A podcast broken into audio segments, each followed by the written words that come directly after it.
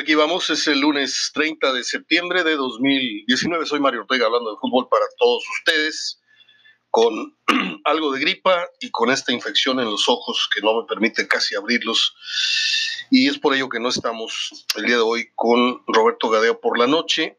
Mm, para todas aquellas personas que les había yo avisado o que ya se habían acostumbrado, tenemos dos meses más o menos estando allá, tenemos como nueve, diez programas consecutivos pero hoy eh, me han aconsejado no, no exponer mi, mi, vista a las lámparas y a todo esto. Eh, es un aviso nada más. A las pocas personas que atienden a veces alguna, algún aviso, alguna recomendación.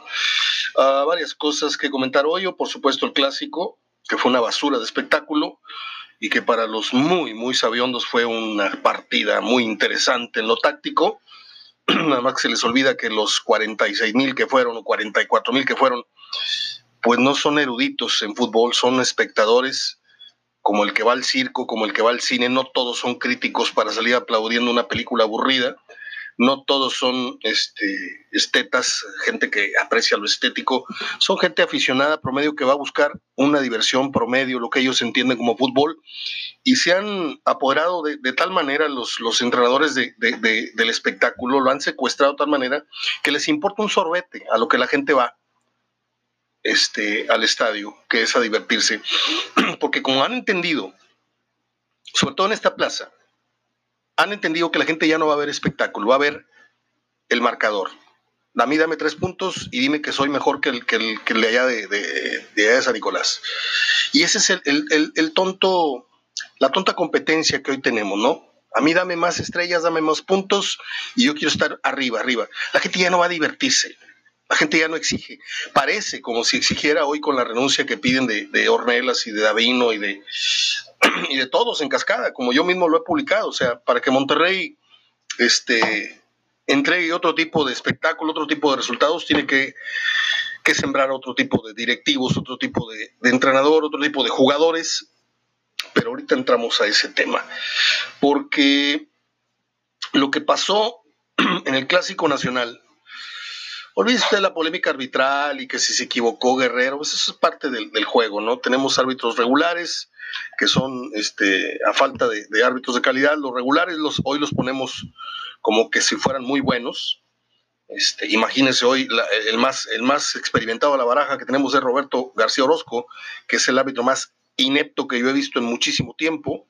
Aquel que se comió, le digo, el, penal de Cruz Alta sobre Villaluz y que le han seguido dando trabajo y, que le arrebató un título a un, a un, equipo en una final al no marcar el penal más descomunal que yo he visto alguna vez en una final del fútbol mexicano. Bueno, si ya de entrada aceptamos eso, podemos entender que en el fútbol mexicano pita cualquiera, ¿sí? Desde Abraham Lira, que le tengo un, un respeto, un, una estima, pero que un día comiendo semillitas con las piernas cruzadas se le acercó de sal y le dijo, oye, ¿no quieres ser árbitro?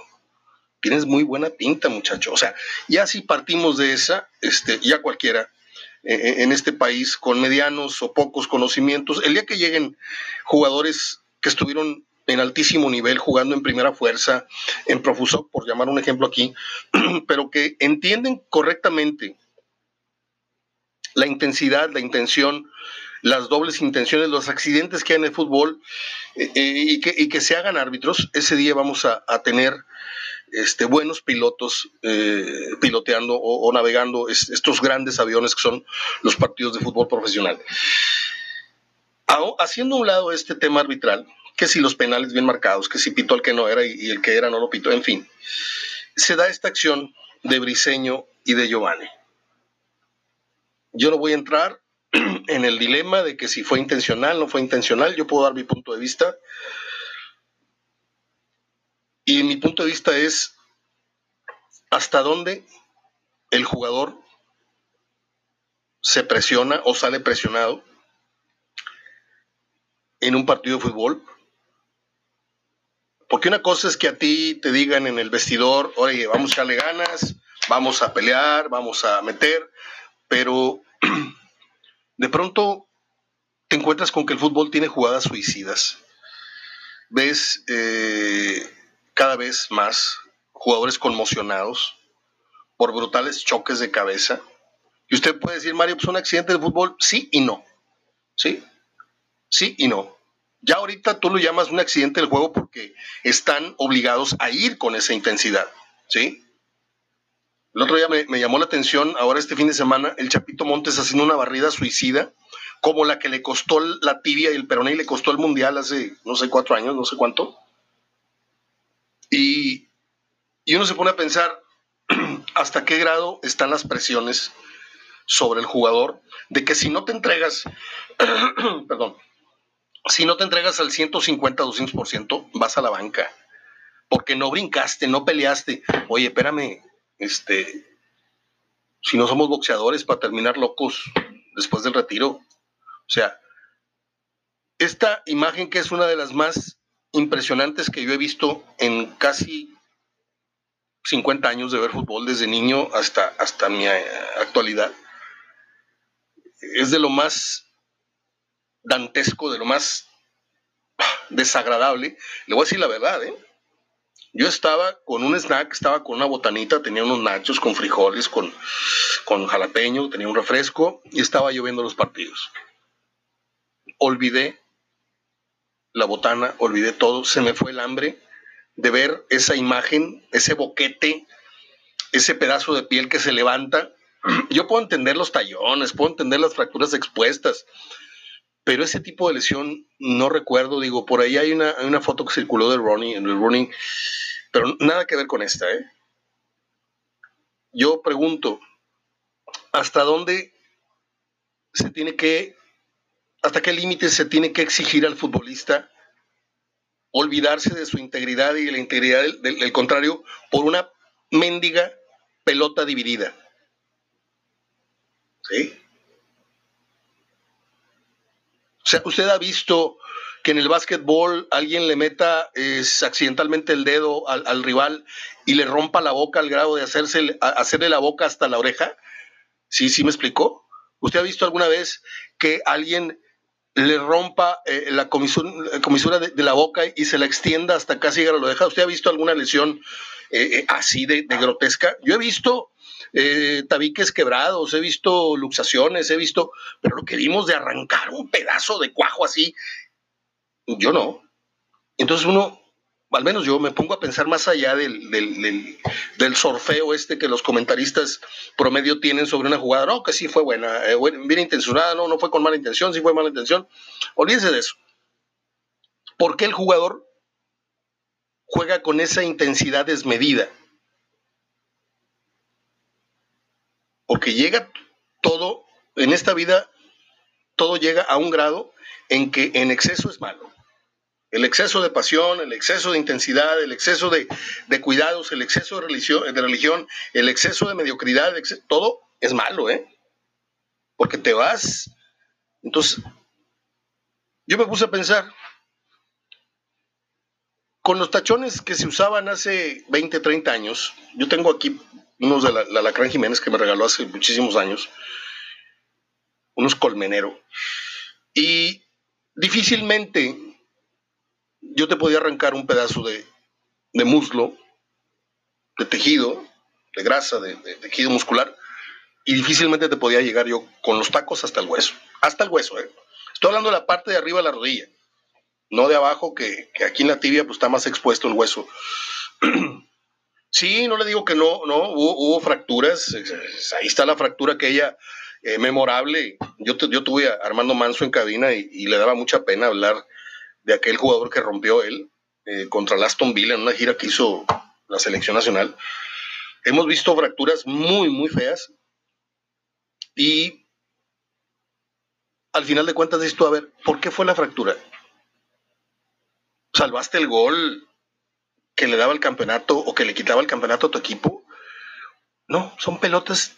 No, no puedo decir la palabra, me estoy quemando por, por decir un, un, una mala palabra, no puedo decirla.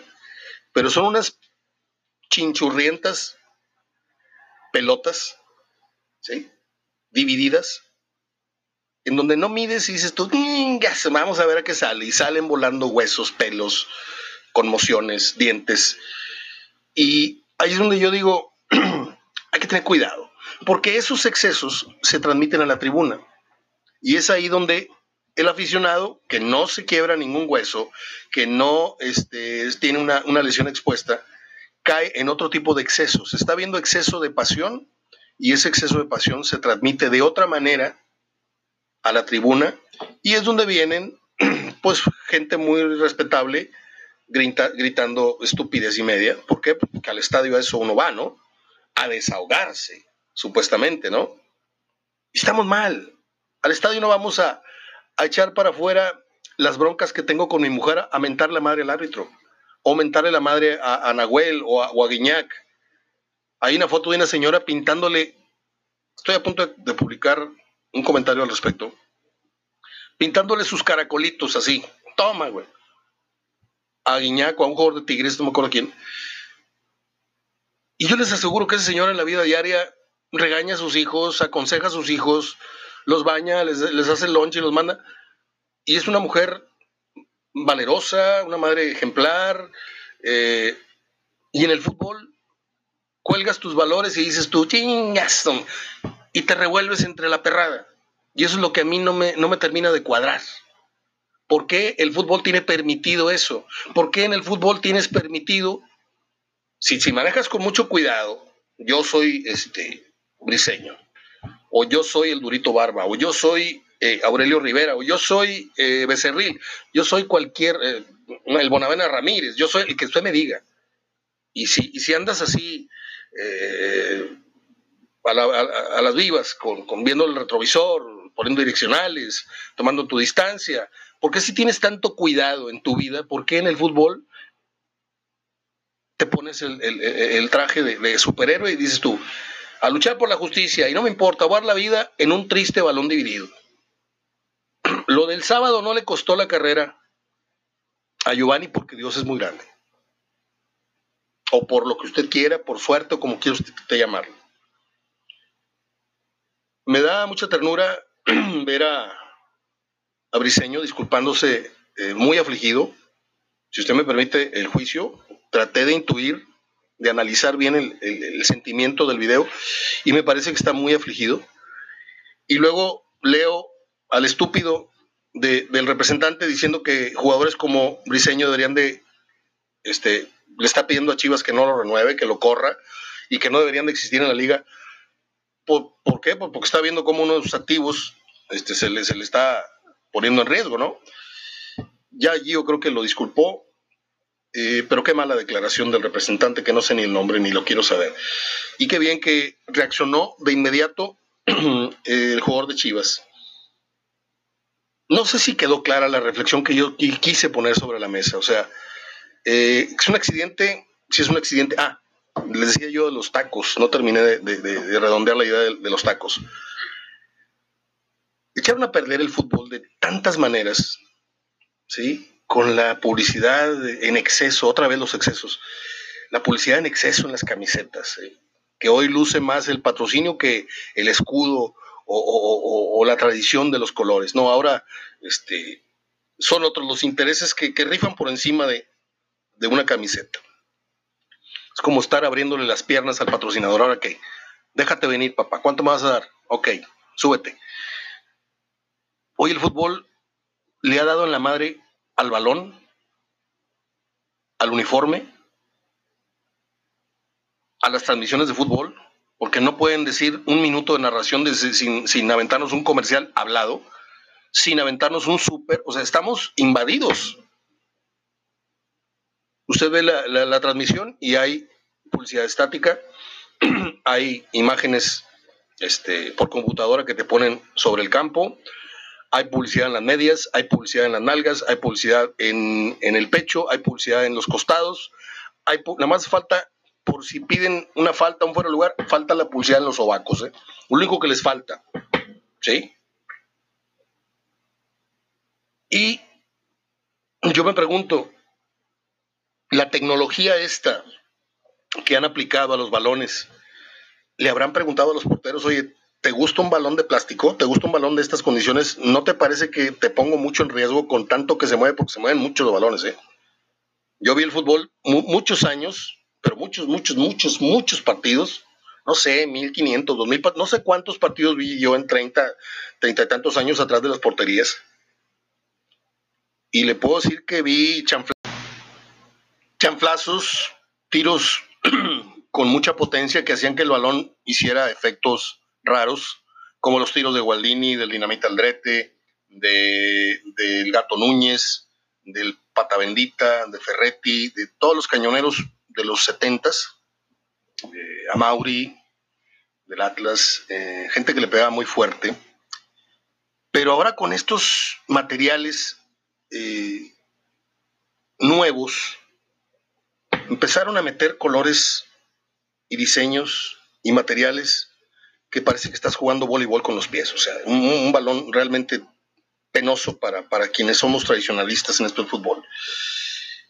Y yo hoy paso por las tiendas y agarro unos tacos de fútbol de estos nuevos, que pesa más, no sé, la cartera que traes acá en la nalga derecha, que el par de tachones juntos. ¿Sí? Y dices tú, bueno, qué padre.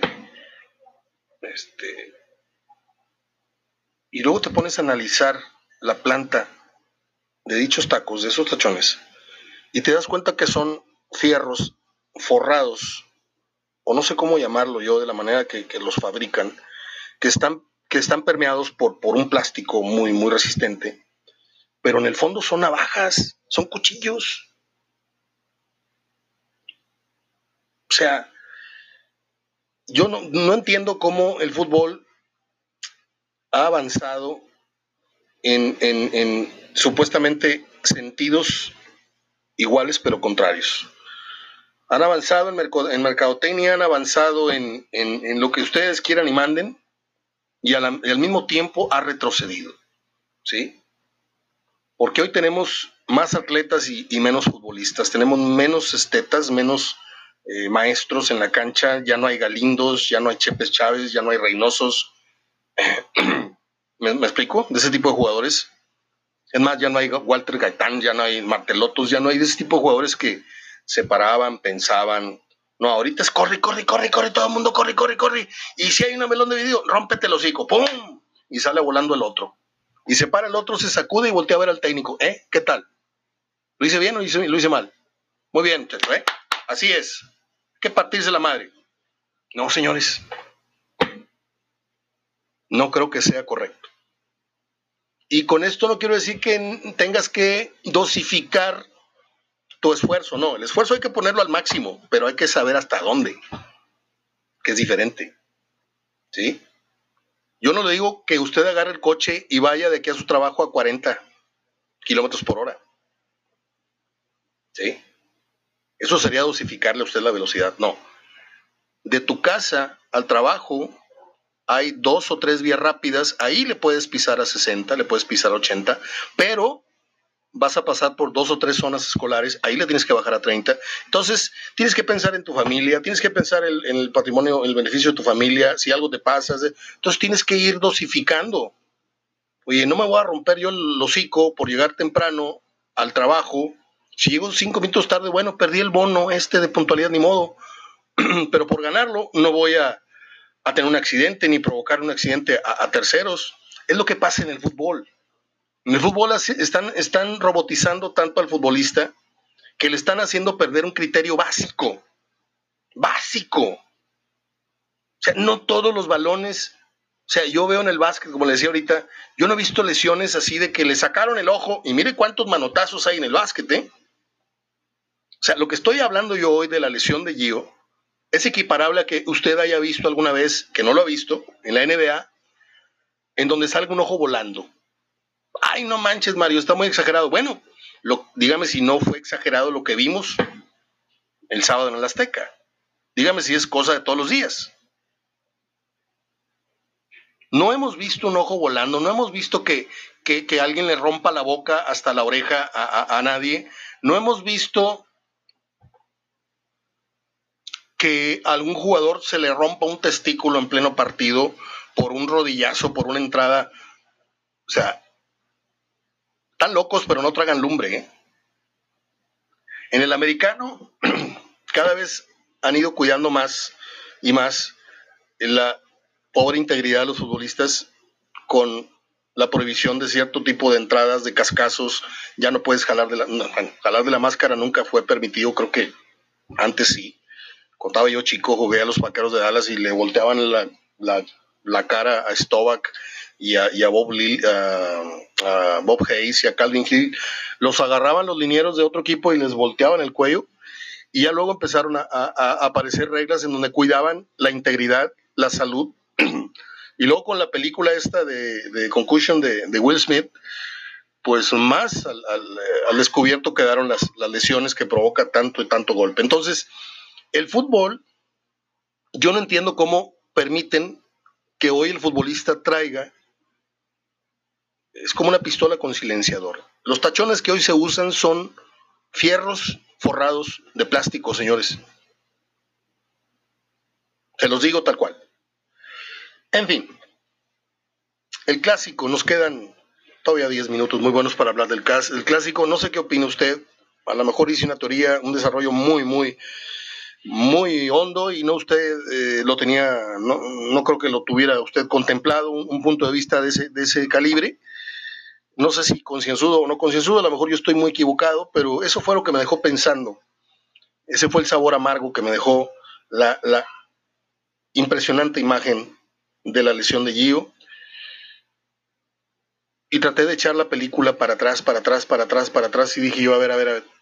De todos los partidos que vi de Monterrey en el universitario, en el TEC universitario y luego en el TEC, estamos en el, universitario desde antes de los 70, vimos narices quebradas, vimos codos dislocados, vimos clavículas quebradas, vimos aquella puñetazo que le tiró Tavares a, a Gama, eh, eh, en un clásico a medio campo, le abrió la boca.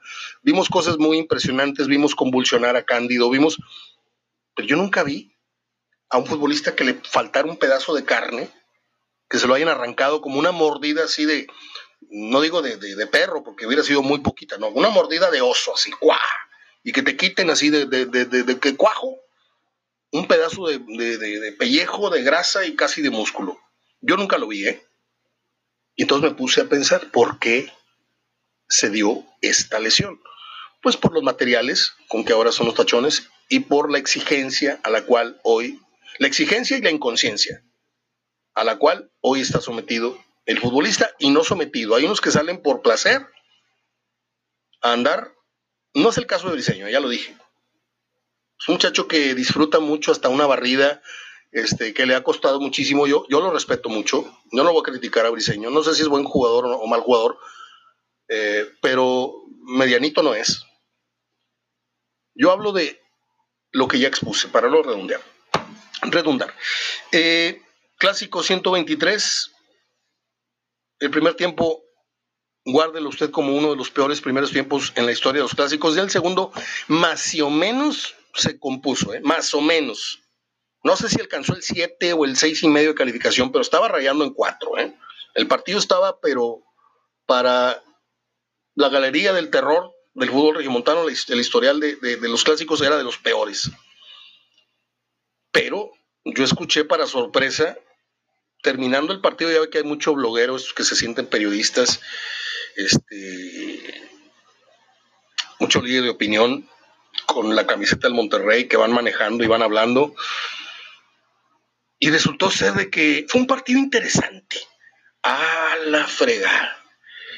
No, pues dije yo, este, esto está en un nivel que yo no, no alcanzo. O sea, yo, yo soy un comentarista que nunca he presumido hablar de más de lo que es la táctica ni la estrategia. Yo sorfeo, para el aficionado, yo sorfeo con comentarios que sean digeribles.